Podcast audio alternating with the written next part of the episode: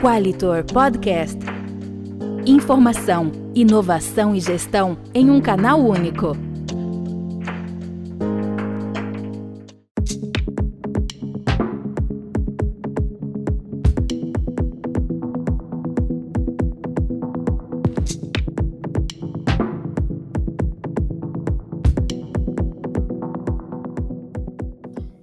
Olá, bem-vindos a mais um podcast Qualitor.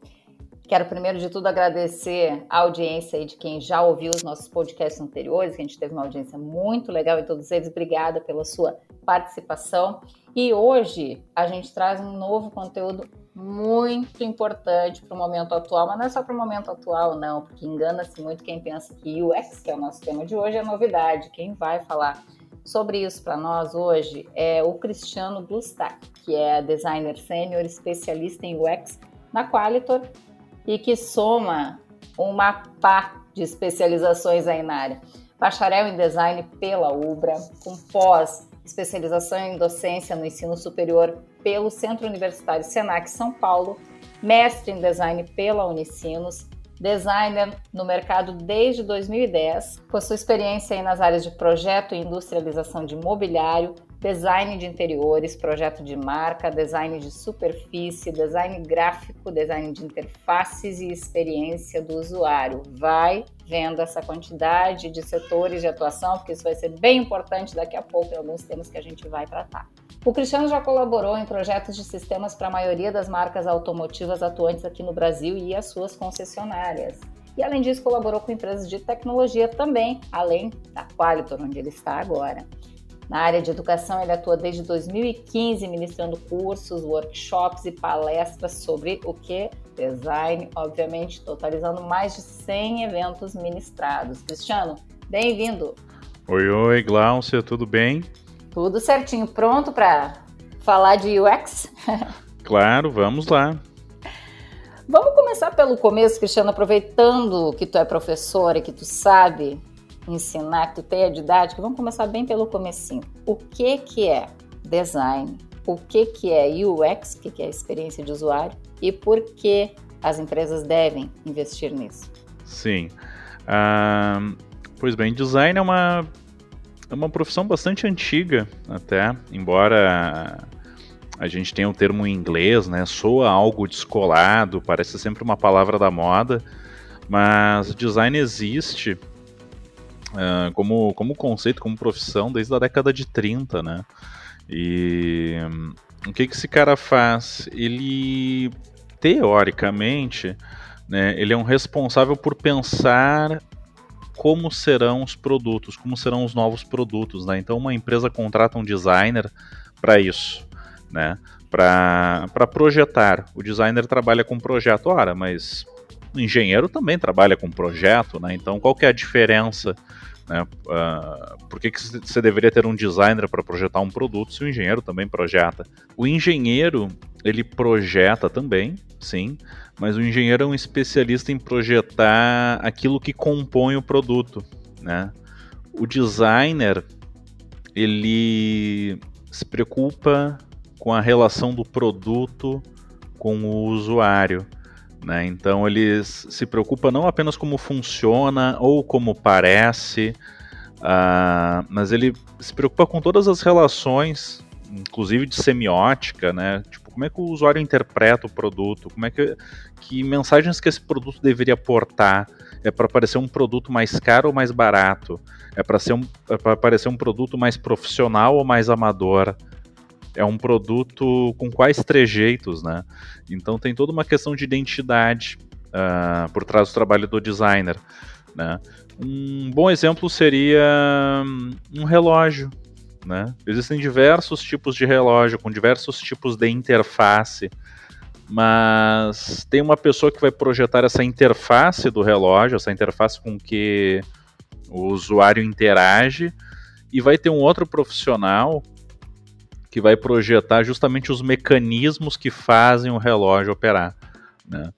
Então o designer seria esse cara da interface, ele sempre foi. Né? Ele sempre pensou o produto e a interface desse produto com o usuário.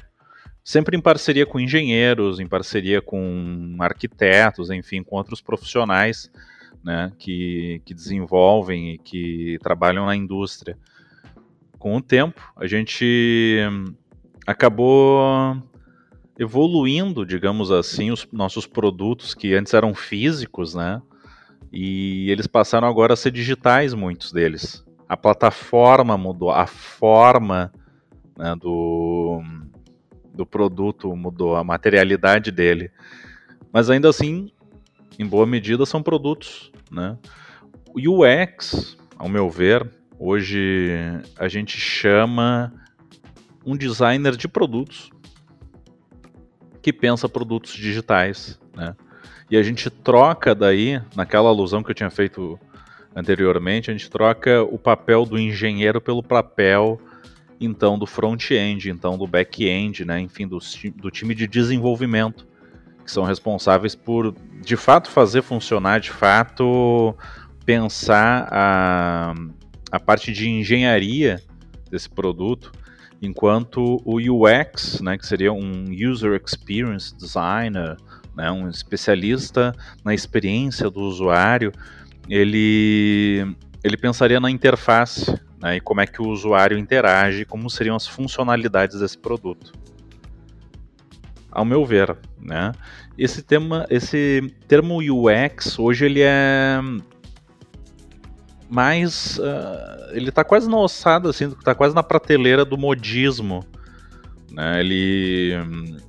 Porque ainda para a área da TI, especialmente na nossa aldeia, né, na aldeia de Porto Alegre, uh, o trabalho do designer junto da tecnologia é, é relativamente recente, é relativamente novo e a gente olha muito para fora, né, para para tentar trazer algo para cá, para a gente tentar fazer parte dessa aldeia maior do global e a gente acaba importando então termos lá de fora, termos em inglês e que a gente acaba ora por vaidade, ora por falta de um, um termo melhor, a gente a, acaba utilizando então esses termos. Então a gente não, não é raro, não é nem um pouco incomum a gente encontrar aqui na nossa aldeia uma série de termos, ah, UX barra UI, designer, uh, designer de experiência do usuário, designer de interface e experiência, uh, deixa eu ver o que, que mais, uh, pessoas que outorgam a si mesmas, né? elas, elas mesmas se dão o título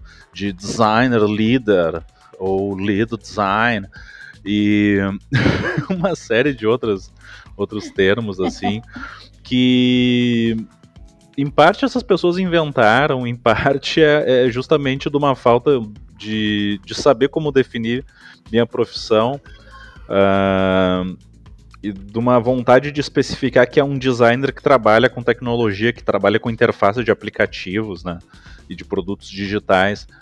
Ao meu ver, né, daí isso na minha opinião particular, e, e trazendo isso também o que, que já é debatido nos círculos mais avançados né, de, de realmente dos do círculos de designers, né, assim, da, da comunidade acadêmica uh, e bons escritórios referência, assim, na, no mundo, né, uh, a citar um, um escritório da Alemanha, que eu acompanho bastante o trabalho deles, que é o AJ Smart, e eles, eles também têm uma opinião semelhante à minha, que o termo UX designer ou UX UI designer, uh, ele, ele caracteriza a, a, mesma profissão que é a do product designer, ou seja, o designer de produto.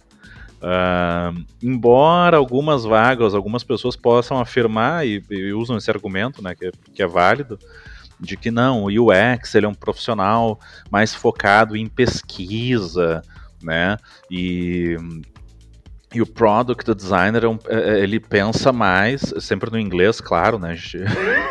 A gente, a gente tem esse fascínio pela... pela Dá aquela valorizada, né? Isso, isso mesmo, né? Então, uh, mexe com o ego das pessoas, né? Tudo que é em inglês soa melhor. Então, uh, esse product designer, ele é diferente do UX, esse product designer ele pensa mais estrategicamente todo o produto, né? E não apenas a parte de experiência, não, não apenas a parte de pesquisa, mas ele se preocupa com esse produto virá a ser. Ok, é um argumento, e de fato algumas vagas descrevem dessa forma mesmo, né? mas a realidade, tá? Tanto no Brasil quanto na Europa, daí eu vou citar aqui o caso da Alemanha, a média salarial de um, uma vaga no LinkedIn na Alemanha para um UX designer uh, e para um product designer é a mesma, são 4 mil euros. Né? Uh, se a gente usar isso como equivalência uh, aqui para o Brasil, né? Uh, em vez de 4 mil euros, 4 mil dinheiros, é justamente a, a, média salarial de um de um UX designer, ou UX UI designer, UX researcher, ou é, um product designer uh, que está em nível intermediário. Então, os valores os salários são os mesmos, as atribuições das vagas são as mesmas, o que se espera que se entregue, que se desenvolva dentro de uma equipe uh, são as mesmas coisas. E, ao meu ver, eu sou tão designer de produto hoje quanto eu era uh, há seis ou sete anos atrás, quando eu trabalhava com projetos de imobiliário. Né? A, a ideia de design, os conceitos de criatividade, de espaço generativo, de, de projeto, são os mesmos. Ah, mas hoje tem mais ênfase né, na pesquisa do, do, do usuário? Isso é diferente? Isso não é a mesma coisa?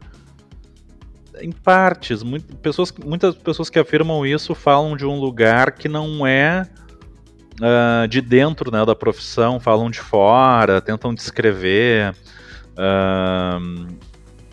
mas bem na real, assim, para quem é designer de formação, né, não é um entre aspas um intrometido assim que uh, tenta uh, migrar para a área, mas alguém que é de formação uh, sabe que é, é, é tradicional da, das metodologias dedicar um, uma parte do trabalho, né? Design, design como, como profissão, como tarefa de projeto, de produto, sempre teve pesquisa. É uma parte importantíssima né, da, da, da metodologia. E parte dessa pesquisa é testar, né, é prototipar, é aprender com protótipos e, e, pesquisar com usuários e ver o que, que é mais funcional, o que é mais lógico para o usuário as metodologias mais antigas né, de design portam né, essa característica e ela se assemelha muito ao que a gente faz hoje, né? Talvez o que a gente possa dizer que tem uma diferença, mas isso é no design como geral, né? Que conforme o mundo vem evoluindo, vem se tornando mais democrático, vem se tornando mais igualitário, uh, diminuindo desigualdades sociais e promovendo, inclusive, uh, inclusão e equidade, enfim, uma pauta progressista que, uh, que existe no mundo todo, né? Uh, nas últimas décadas vem avançando bastante.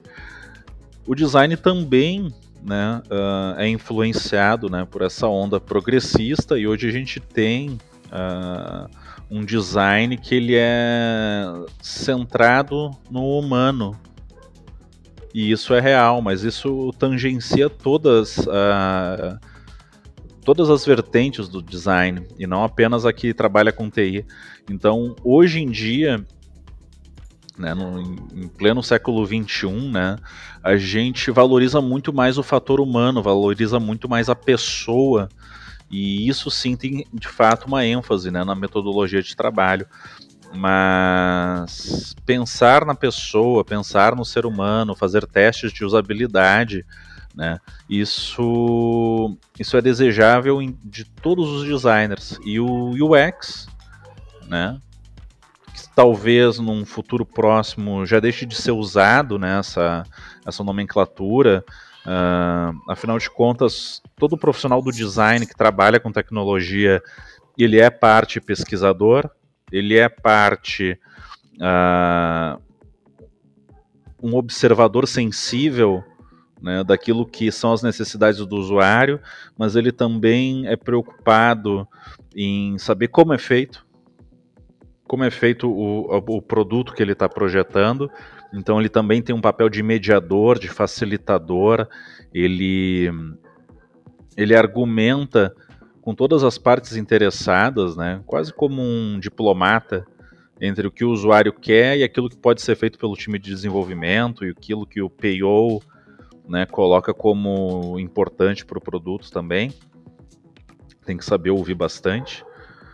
E esse UX, ele também ele não deixa de ser um personagem que desenha, né? Então uh, ele tem esse poder de tornar gráfico, né? De tornar visual uh, uma ideia construída com muitas mãos, com muitas cabeças, né? Uma ideia de, de cocriação entre usuários, entre PO, entre uh, time de desenvolvimento, tanto back quanto front, e também uh, justamente até o olhar do designer em si, né? o olhar que a gente porta e o desejo que a gente tem de, de impactar dentro de um produto. Perfeito, porque pensar a experiência do usuário realmente não é, ou pelo menos não deveria ser uma coisa nova, né? é, é a base de qualquer coisa que se vá vender, né? se tu não vai pensar no usuário,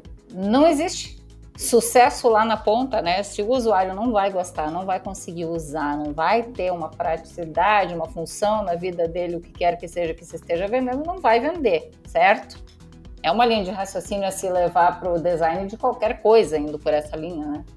Exato, exato. Uh, tem uma questão mercadológica, sim, e um produto pode ter uma estratégia de, de venda muito interessante, mas uh, se o produto em si não é bom, se o produto em si não é interessante, não é apelativo, né? Ele não facilita um, um processo, enfim, é, aquilo que o usuário percebe valor, né? É, é improvável que esse produto venha a fazer sucesso. E, inclusive, se esse produto parecer ser bom, né? Uh, se ele só parecer ser bom, tiver uma, ah, uma interface belíssima, com animações muito descoladas, mas esse produto não realiza a tarefa, a gente acaba migrando para algo um pouco mais feinho, vamos dizer assim, né? E, mas que cumpra, né? Que faça. Então, uh, essa é uma faceta muito importante né, do, do, trabalho do designer dentro da, dentro da equipe, dentro da, do desenvolvimento de produto, né, que é pensar a funcionalidade. Né? A funcionalidade é, é o primordial. Design é muito mais sobre como algo funciona do que como algo se parece. Pois é, e quando a gente pensa que dentro de uma empresa, não, nem sempre a ideia né, parte lá do design. Ah, muitas vezes a ideia vem de outras áreas aí para o design pensar e aí trabalhar com desenvolvimento e tal, né? Junto ao desenvolvimento. Que diferença que faz dentro de uma empresa ter ou não ter um designer na equipe? Principalmente falando no digital, né? Claro. Olha, principais diferenças, né? Uh, primeiro, acho que o mais o, o, primordial de tudo é investimento, né? Então a, a, a, gente tem que falar sempre sobre é, uma coisa que é, é muito, um aspecto caro no processo de design, sobretudo um design que, que é co-criado, né? que é criado por muitas pessoas, que, que tem a intervenção de, de muitos jogadores, né? É, processos de tomada de decisão. E, sobretudo, para quem toma as decisões mais difíceis, vamos dizer assim, as, as decisões mais estratégicas, ah, no caso, gestores, diretores, uh, ah, POs, né? Uh, o designer ele deveria facilitar o processo de tomada de decisão né, facilitar o processo de tomada de decisão. Tá, mas o que, que o designer tem a ver com isso, tia? Isso aí que. É, é um cara que desenha telinha, o que, que ele vai saber dizer para um grande investidor o que, que é melhor, o que, que não é pior? Uh, pois bem, é uma responsabilidade, né? Então, sobretudo quando a gente está falando de produto, né? Um produto digital, imagina, olha o custo que é lançar um novo produto no mercado. Né? E daí a gente tem que falar sobre inovação, né? que inovação envolve sempre risco, né? E existem ao menos dois tipos de inovação. Né? Bem didaticamente falando, existe uma inovação radical, que é lançar algo que jamais foi visto. O, o primeiro iPhone foi uma inovação radical. Né? Antes não existia nada semelhante a um iPhone, e depois que foi lançado mudou a cultura do, de todas as pessoas do mundo. Né? O, o, modo como a gente vive hoje é impossível pensar em, em, Cara, como é que a gente vivia antes sem ter um, um, um aparelho de um smartphone? Né? E é se tu parar para pensar, uh, tá, mas só coisas físicas podem ser inovações, né? Uh, inovações essa, essa mais uh, essa mais porrada assim, né? Essa inovação que é radical? Não, existem inovações radicais em aplicativos. Olha, para para pensar, uh, o cara que pensou o primeiro aplicativo de, de mobilidade, né? Uh, pensar um, um, Uber, Cabify, sei lá, ou, ou esses de carona. Uh, quantas vezes a gente já não pensou, eu pensei, talvez tu, não sei, a audiência, Quantas vezes tu, tu já não saiu assim e, e, lá pelas tantas pensou, cara, como é que a gente vivia antes? Quando eu queria sair num lugar de tarde da noite, assim, tipo. Agora eu mando. dou dois ou três cliques no smartphone e tem um cara aqui para me buscar. Que eu não preciso nem ter dinheiro na mão, tipo, já, já sei meu cartão de crédito. É isso ou... que eu ia dizer, né? Antigamente tu precisava de um táxi, tu tinha que telefonar ou ir para a rua atrás de um ponto de táxi, uma coisa assim, tinha que ter dinheiro no, no, no bolso, né? Que Isso. Dinheiro de papel é uma coisa que eu quase nem uso mais para nada, então era muito complicado pegar um táxi, né? Era complicadíssimo. Daí, uh, para para pensar outras coisas, uh, hospedagem, né?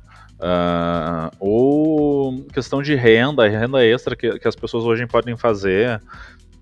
Enfim, tem diversos aplicativos, aplicativo de comida, enfim, tem, tem vários aplicativos que, depois que foram lançados, várias outras empresas uh, acabaram criando a sua versão né, da ideia.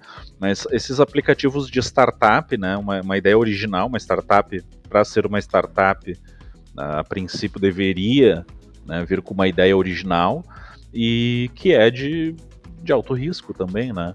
Uh, mas essas é, são as inovações radicais e existem um outro tipo de inovação que é muito mais popular, que é a inovação incremental, né? que é pegar uma ideia que não é exatamente nova, mas melhorá-la. Então, perceber no, no que, que pode ser melhorado, no que, que pode ser feito de diferente, mas ainda assim uh, o produto continua sendo um produto que já existe no mercado. O risco é bem menor, né? O risco é bem menor.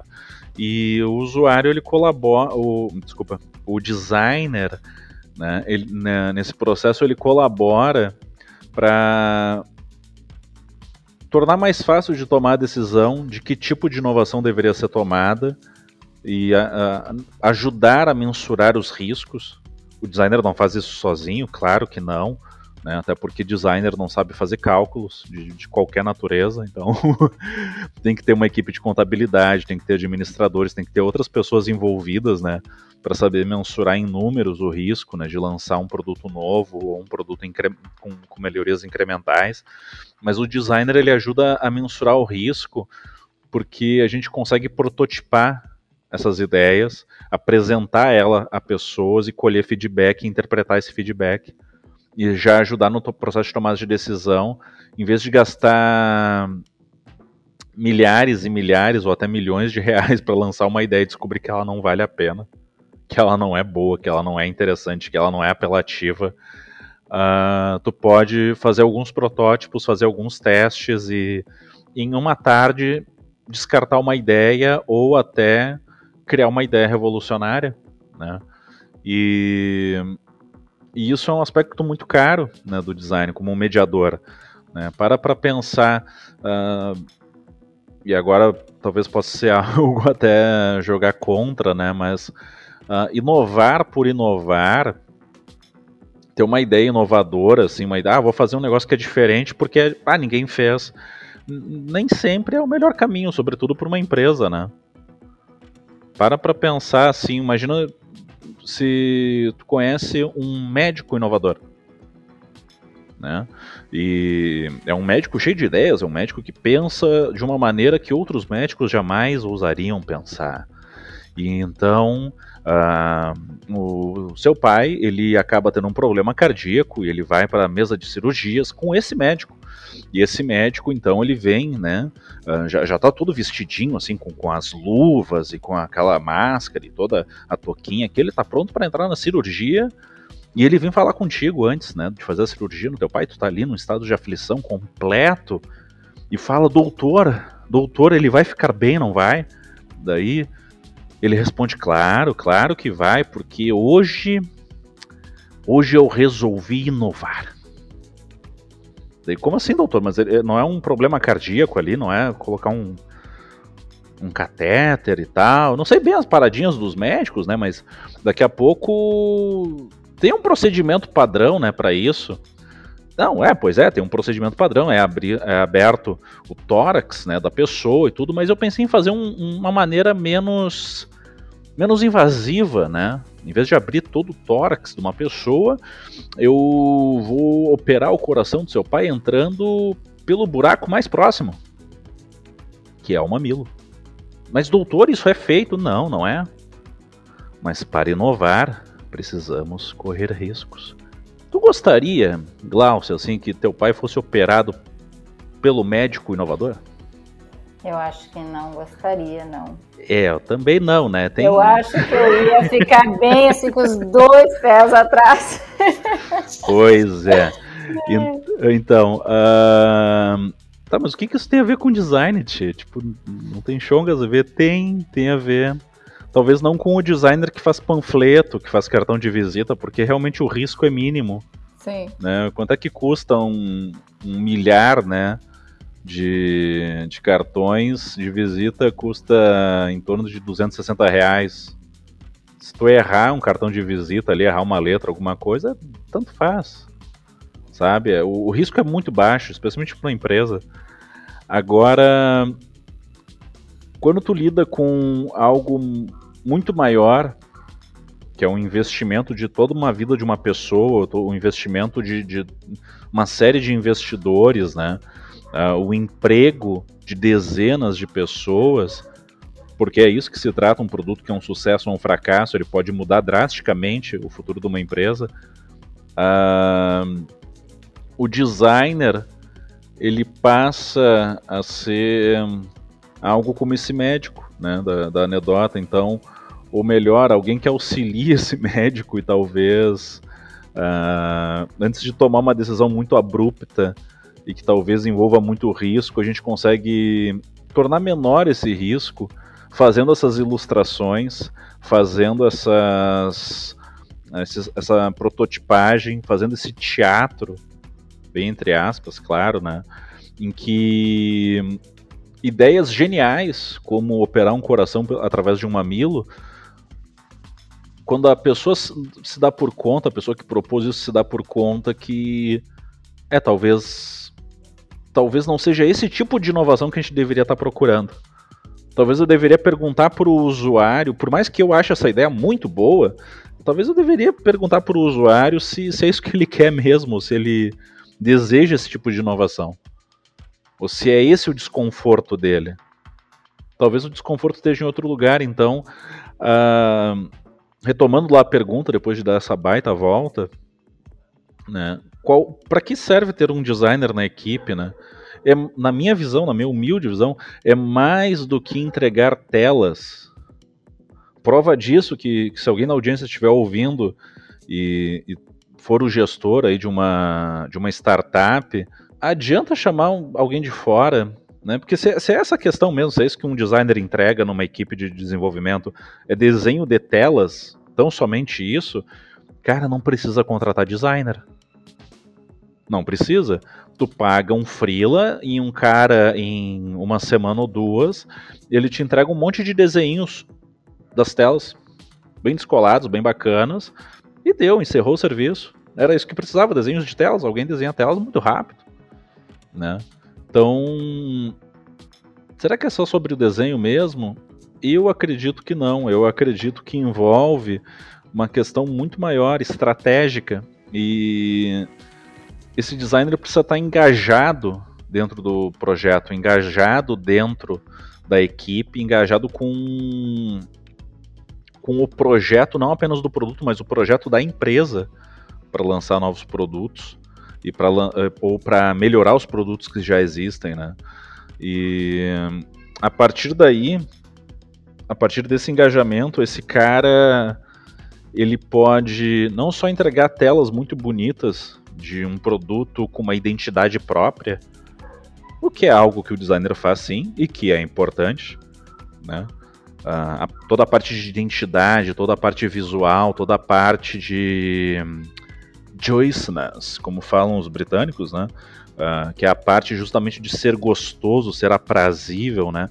Uh, utilizar um, um, aplicativo ou um software, toda essa parte de, da interface, da comunicação com o usuário, que é muito rica, mas o, o designer ele também facilita a tomada de decisão, ele, tra ele facilita. Ele não é o único, ele não é a única pessoa que faz isso ou que promove isso numa equipe, mas ele tem como papel ser um incentivador e ser uma pessoa que facilita os processos de aprendizagem interna. A cada novo ciclo de prototipagem, a cada novo ciclo de, de entrevista com os usuários, o designer ele traz conhecimento sobre o projeto e melhora esse projeto. E são pequenas inovações incrementais dentro de um projeto em, em andamento. Então, vantagens de ter um, um designer numa equipe de, de desenvolvimento. Uh, primeiramente, eu não consigo nem imaginar como uma equipe de desenvolvimento. e aí vem a questão da inovação radical, né? Uh, a partir do momento que tu tem um designer numa equipe, é estranho imaginar como é que era feito isso antes. Cara, como é que eram pensado as, as funcionalidades antes? Como é que a gente fazia coisa sem testar antes, ou, ou sem ver com os usuários, ou sem ter uma prototipagem rápida, ou, ser, ou sem ter uh, um sistema de design com as tipografias já pensadas, com uh, a usabilidade já bolada de antemão. Cara, como é que era feito antes, né? Uh, e é uma pergunta franca, porque é chocante assim imaginar que tantos produtos foram lançados sem o, a contribuição de um designer. E a partir de uma empresa que uma empresa entra em contato com esse tipo de, de trabalho e, e, se permite, né, tem, uh, tem a capacidade de, de se permitir ouvir se, e, e permitir fazer um novo se permite correr, correr certos riscos, né? Uh, o designer pode colaborar muito com, com diversos pontos dentro da empresa, até mesmo a cultura dela, e promover mais uma cultura de inovação, uma cultura mais uh, inclusiva e uma cultura generativa, inclusive, uma cultura que acaba sendo uh, favorável para justamente criar esses produtos incríveis e lucrativos. Uma breve aula esse nosso podcast de hoje, né? Acho muito interessante trazer todas essas questões, Cristiano, pegar com uma pessoa que trabalha com isso para trazer isso, né? Porque realmente não, não é uma questão de termo, não é uma questão de conceito, não é uma questão de tendência, é uma questão de realidade aplicada, né? O que, que funciona, o que, que não funciona. O que, que é UX? Ouvir o usuário, trazer para dentro coisas que de fato atendam a necessidade dele, né? Um produto que não é útil não sai, não, não tem necessidade de existir. Todas essas inovações que tu colocaste, né? Ah, como é que a gente vivia antes disso? Porque elas são extremamente úteis, né? Como que a gente vivia antes do smartphone? Extremamente útil. Como que nós aqui na comunicação vivíamos antes do Google? Não sei, não sei, porque eu, eu já comecei a trabalhar com isso assim, havendo. Ah, cadê Alta Vista? Daí a gente entrega a idade, né? Mas é por aí. É, mas assim, o mundo não volta, né? Só vai para frente e pensar o design em, em, em, um momento em que as coisas têm assim um grau de obsolescência muito grande, muito rápido, né? Que tudo vai andando demais e precisando demais de novas soluções é sim imprescindível, né? Principalmente quando a gente fala de soluções digitais, como é o caso da Qualitor, como é o caso de muitas outras empresas, né? Essa própria última versão do Qualitor, o, o 820, trouxe uma barbaridade de, de, de, de, investimento aí na questão de experiência do usuário, né? Foi muito é, ouvido o usuário do Qualitor para trazer essa experiência, essas melhorias, essas é, necessidades para dentro da nova versão e é por isso que tem funcionado muito bem, né?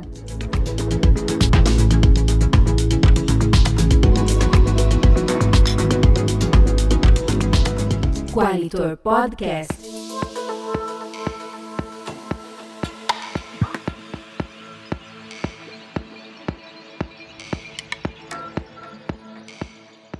É, eu vou te trazer uma questão que até já deu umas pinceladas de resposta aí, mas seria bom a gente pontuar bem que é como é que uma boa experiência do usuário contribui para valorizar não só os produtos, mas a, as marcas que trabalham com ele, né? Como é que um produto extremamente bem pensado do ponto de vista do UX vai agregar valor para uma marca inteira, para uma empresa inteira?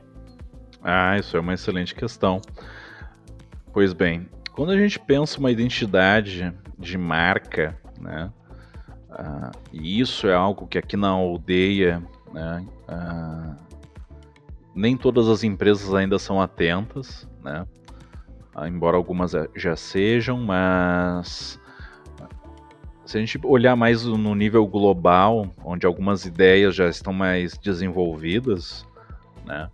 E não é só ah, Estados Unidos, é só o que se faz na Califórnia que presta, não, a nível global mesmo, né? Tem algo de muito bacana em se trabalhar com UX, de se trabalhar com design, de se trabalhar com TI, que a gente faz parte de uma comunidade internacional e que, através da língua inglesa, a gente consegue se comunicar com pessoas da, das mais variadas partes do mundo, né? Coreia, Índia, China, Rússia, uh, toda a Europa, né? E, e o mundo anglófono.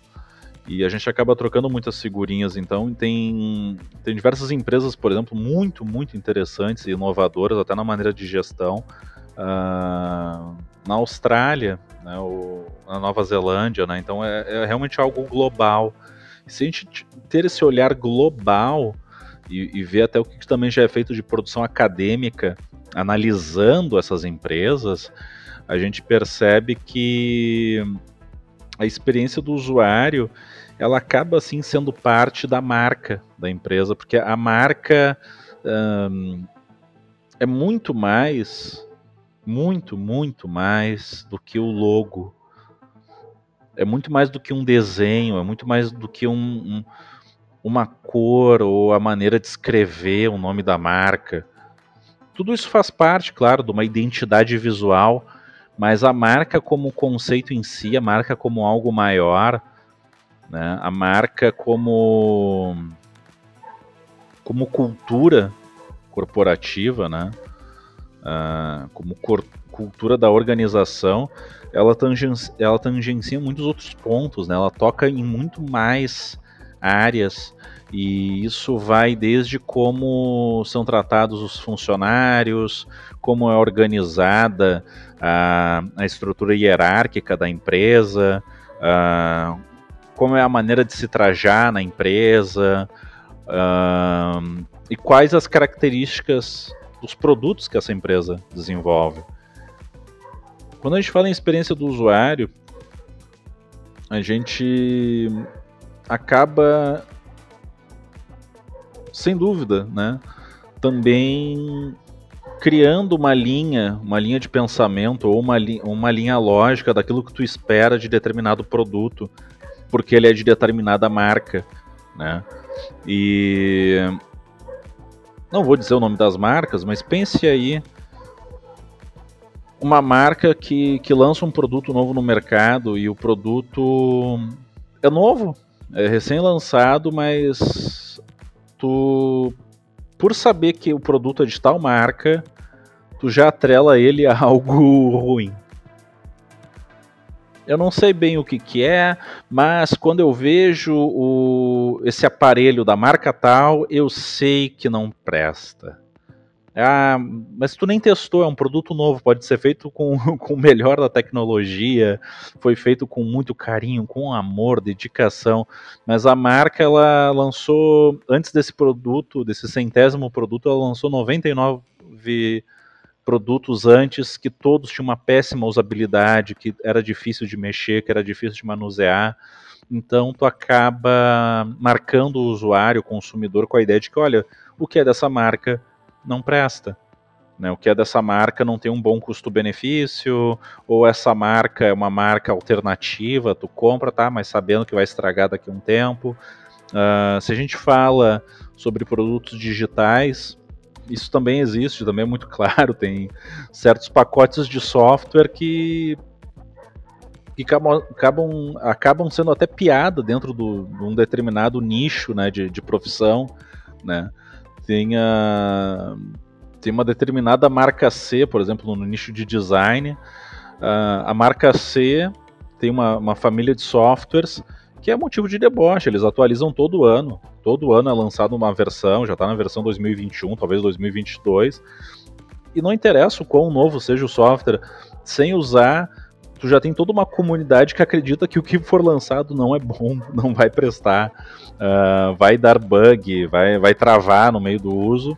Em compensação, tem uma outra marca A que é mais benquista, cobra um pouco mais, mas a maioria dos designers preferem usar os softwares, o, pacote de softwares dessa marca, em detrimento que são confiáveis, são softwares que, que não travam, que são bem pensados, que têm uma usabilidade que é a mesma, os mesmos atalhos dos botões no software um, X, uh, se tu usar um software da mesma família, os mesmos recursos, o mesmo posicionamento dos botões é conservado para te facilitar a experiência e a curva de aprendizagem. Então, esse, ao meu ver, é o impacto né, uh, da experiência do usuário em uma marca. Né? É quando tu, o usuário ele, pá, ele bate o olho num produto novo que, a, que uma empresa está lançando e ele já instintivamente uh, se sente confortável, ele sente confiança para usar esse produto, ou né, ele tem justamente a impressão oposta, que é indesejável. E aí na Qualitor, em específico, como é que funciona essa questão de trazer a experiência do usuário para dentro do, da criação da plataforma? Pois então, na Qualitor, eu tenho duas experiências né, muito muito ricas, que justamente é sobre essa inovação incremental e, e uma inovação mais radical, digamos assim, né?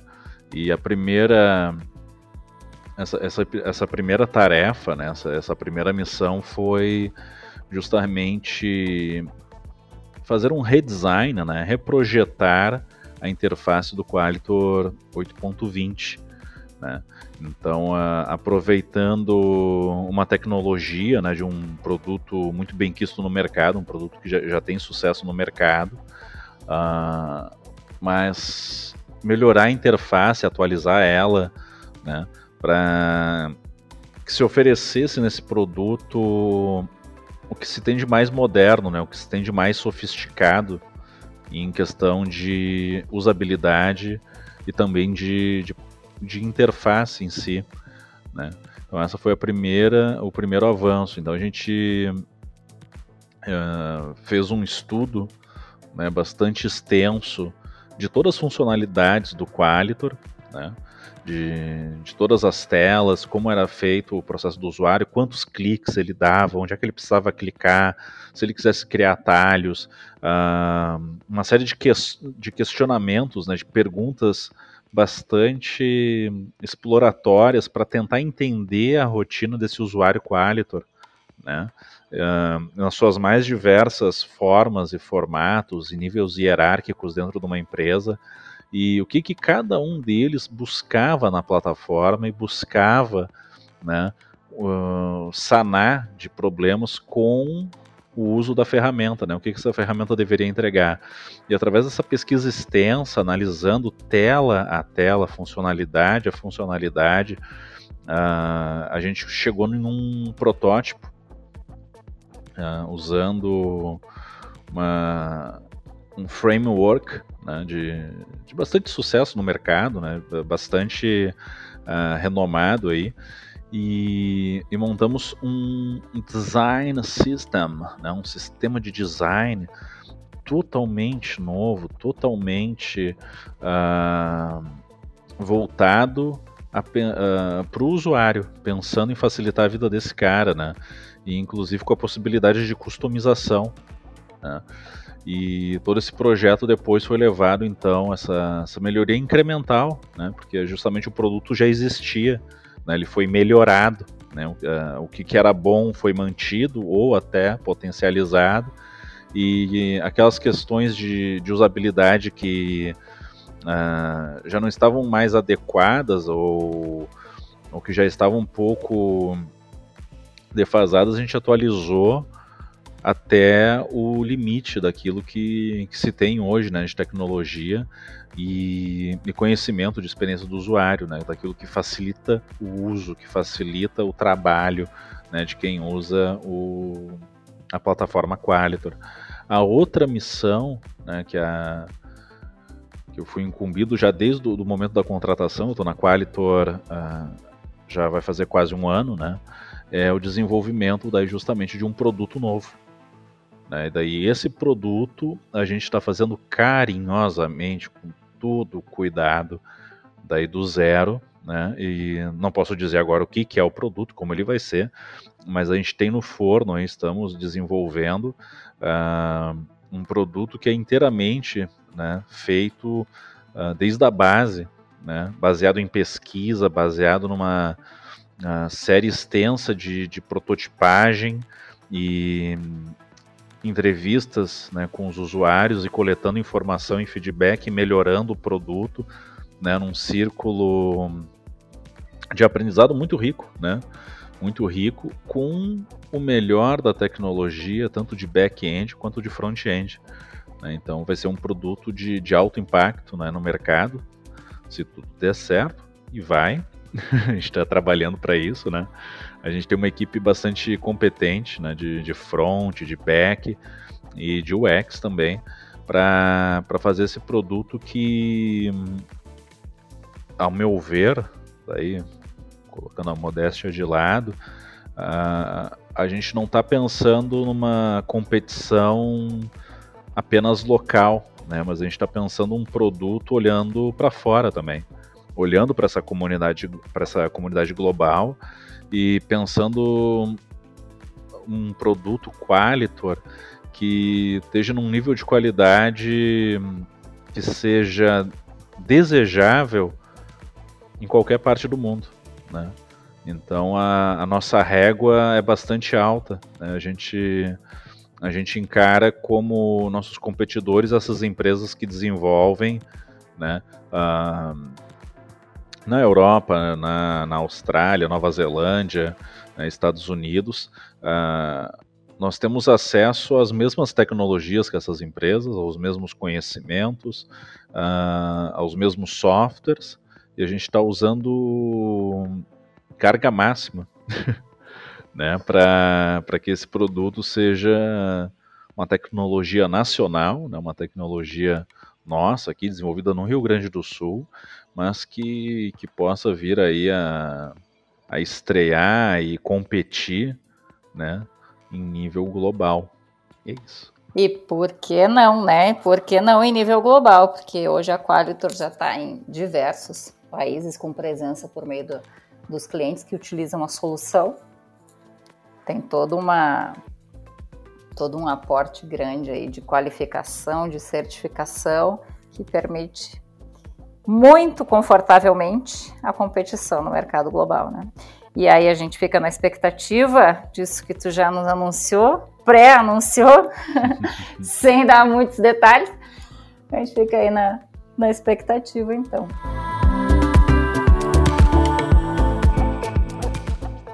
Qualitor Podcast.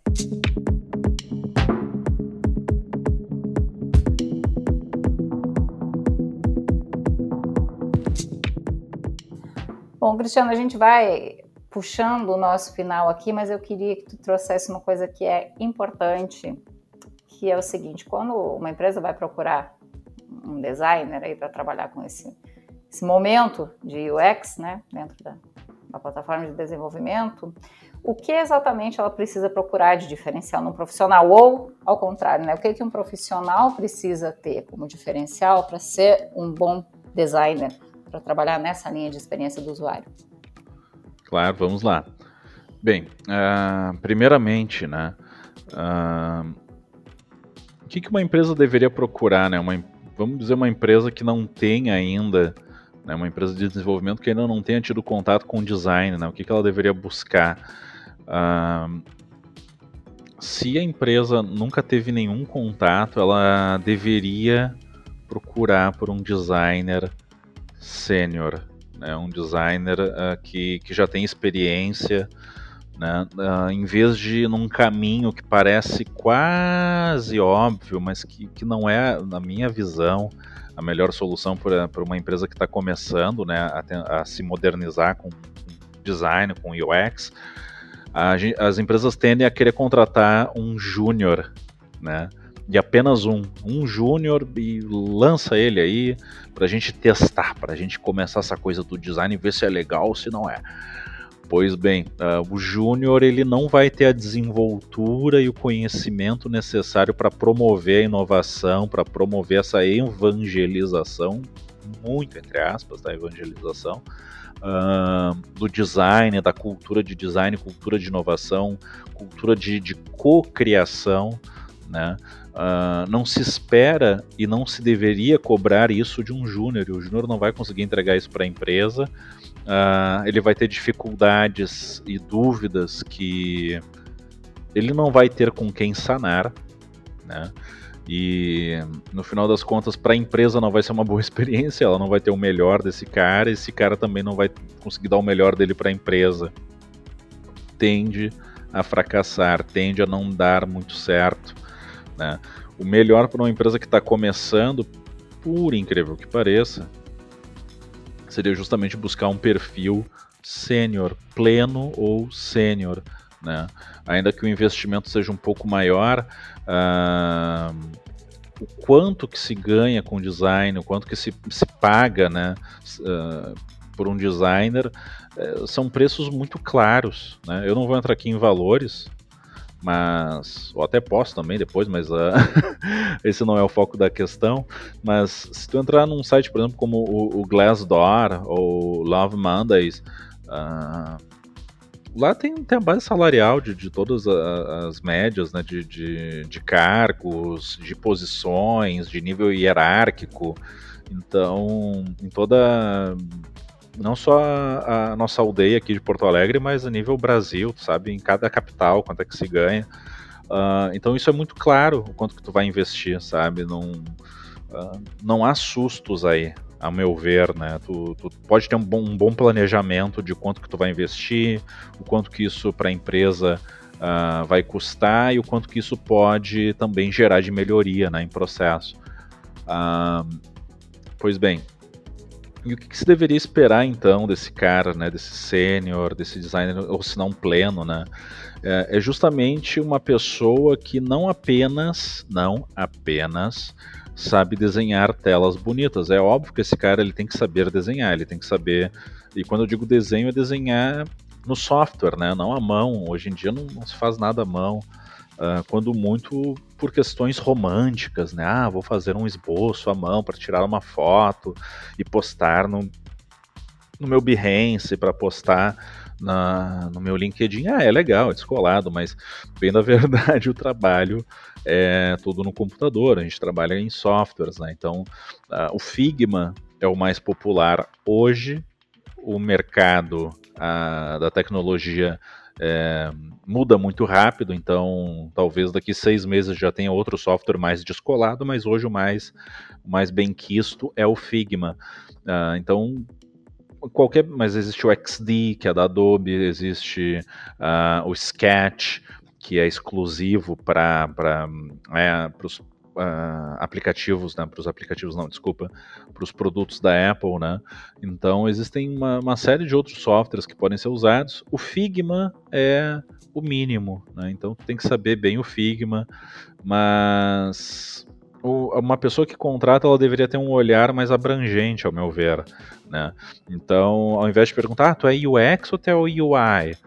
Não, sou designer, tá, mas tu é mais UX ou tu, tu é mais assim UI, assim, que tem diferença, né? Não, não tem. tu, que se tem um, você criou é, é um costume uh, recente, mas ele existe, né? Que é atribuir a UX funções de pesquisa. Ah, e o cara é UI, né? UI, né? Português, ah, ele é mais focado em user interface, ele é mais focado então na interface. Ah, um desenha, outro pesquisa. Ah, e tem um que faz os dois, que é UX e UI. Não, ele é designer, gente. Se o cara tiver a formação, isso é outra questão, né, a se observar. Uh, a pessoa tem a formação, o que, que ela fez antes, né? Tipo, ela, uh, que a, a parte daí tu já já consegue atribuir também uh, essa pessoa ela, ela tem todas as atribuições, os predicados, né, para trabalhar com projeto. Então, ao meu ver, eu valorizo muito uma formação em design, uma formação de, de graduação em design, né? Uh, não é só para puxar brasa para o meu assado, não é só para valorizar né, a, a, minha profissão, o que é importante também. Né, a gente passa anos né, pesquisando, estudando apenas como fazer bons produtos, como uh, desenvolver bons projetos, e isso sim tem um diferencial. Né, a pessoa acaba tendo uma matriz de pensamento distinta, né, uh, melhor para esse tipo de atividade. Tem uma mente mais imaginativa, uma mente mais uh, criativa e que pensa de maneira uh, organizacional, que pensa de uma maneira que, que consegue ver conexões com mais facilidade. Né? Então eu já observaria por aí. A pessoa tem um curso, ela é, ela é formada na área de design. Sim, beleza, ela tem então uma matriz de pensamento projetual. Né? A partir daí, eu observaria também se, se além de ser um designer formado, se tem algum curso, curso pode ser um curso desses mais simples, mas é, é importante ter esse conhecimento de HTML5 e CSS3. Né? É importante ter esse conhecimento de front-end básico, muito básico, mas é, é um conhecimento importante, porque assim como para um designer que trabalha com mobiliário, ainda que ele não vá ser ele que vai fazer os móveis, ele precisa saber o que, que é uma solda, ele precisa saber qual que é a diferença de uma prancha de MDF para uma de MDP. Uh, ah, um, um, designer que vai fazer produtos digitais, ele precisa uh, saber o que, que é HTML5, o que, que é CSS3, o que é um H1, H2, uh, enfim, o que, que são essas essas estruturas que vão realmente construir aquilo que ele desenha, né? Por último, né, mas, mas não menos importante, essa pessoa uh, mostrar um portfólio, que isso é muito relevante, né, para quem trabalha com design, que é a parte de portfólio, que é, que é ter uma página no Behance, que é ter uma página no Dribble, ou ter uma página em alguma outra plataforma, né, um site onde se mostra alguns projetos. É, é importante o portfólio mostrar mais do que telinhas bonitas, né? Mais do que e às vezes e daí da minha experiência, tá? Uh, é muito mais rico tu às vezes abrir o Figma e mostrar um projeto que tu está fazendo solo, assim, um projeto que tu está fazendo uh, por conta, só pela diversão, é, é, muito mais rico numa entrevista tu abrir o Figma e, e mostrar alguma coisa que tu tá fazendo por gosto, um, um aplicativo, alguma ideia tua, do que mostrar um portfólio cheio de figurinhas. Ah, um monte de tela bonitinha, mas ali não tá claro o teu processo criativo, não tá claro se tu pensou funcionalidade, não tá claro se tu criou um design system, se tu te preocupou com a componentização né, do, dos elementos que vão fazer a tela e vão, vão compor um sistema maior. Uh, se tu te preocupou com tecnologia, a maioria dos portfólios que eu vejo uh, carece essa parte, não, ela inexiste, né?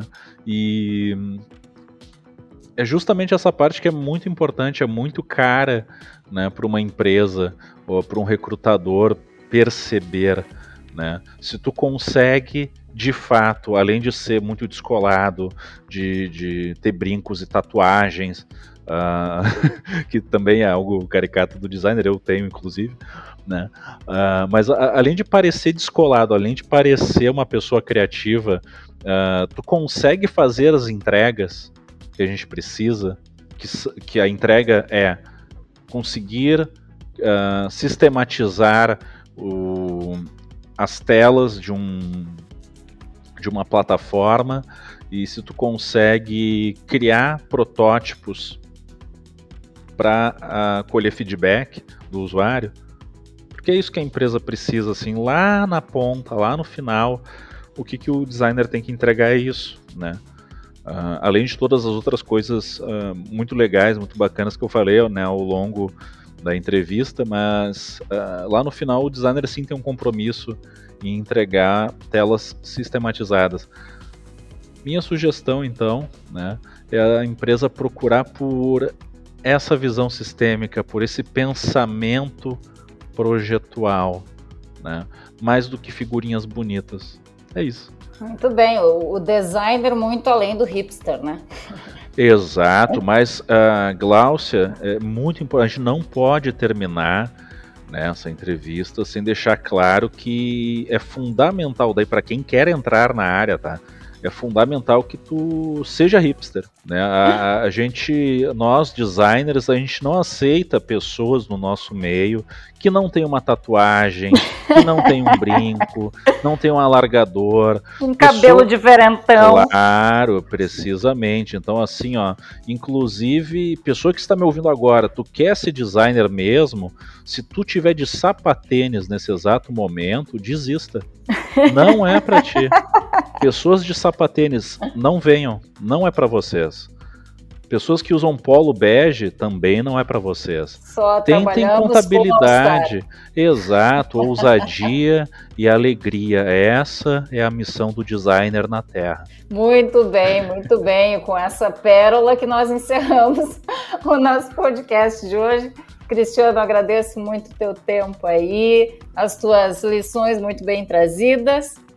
E quero colocar os nossos canais, todos os canais da Qualitor, todas as redes sociais da Qualitor aí, Facebook, Instagram, LinkedIn, canal aqui no Spotify, YouTube, tem um monte de lugares para vocês procurarem e encontrarem muito conteúdo legal. Cristiano, muito obrigada pela tua participação. Obrigado, amada. Obrigado pelo convite.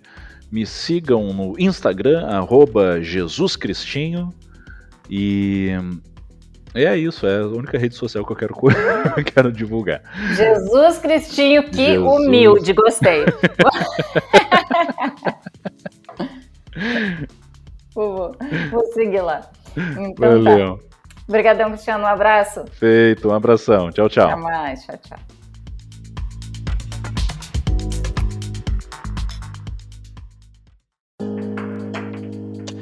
Você ouviu o Qualitor Podcast.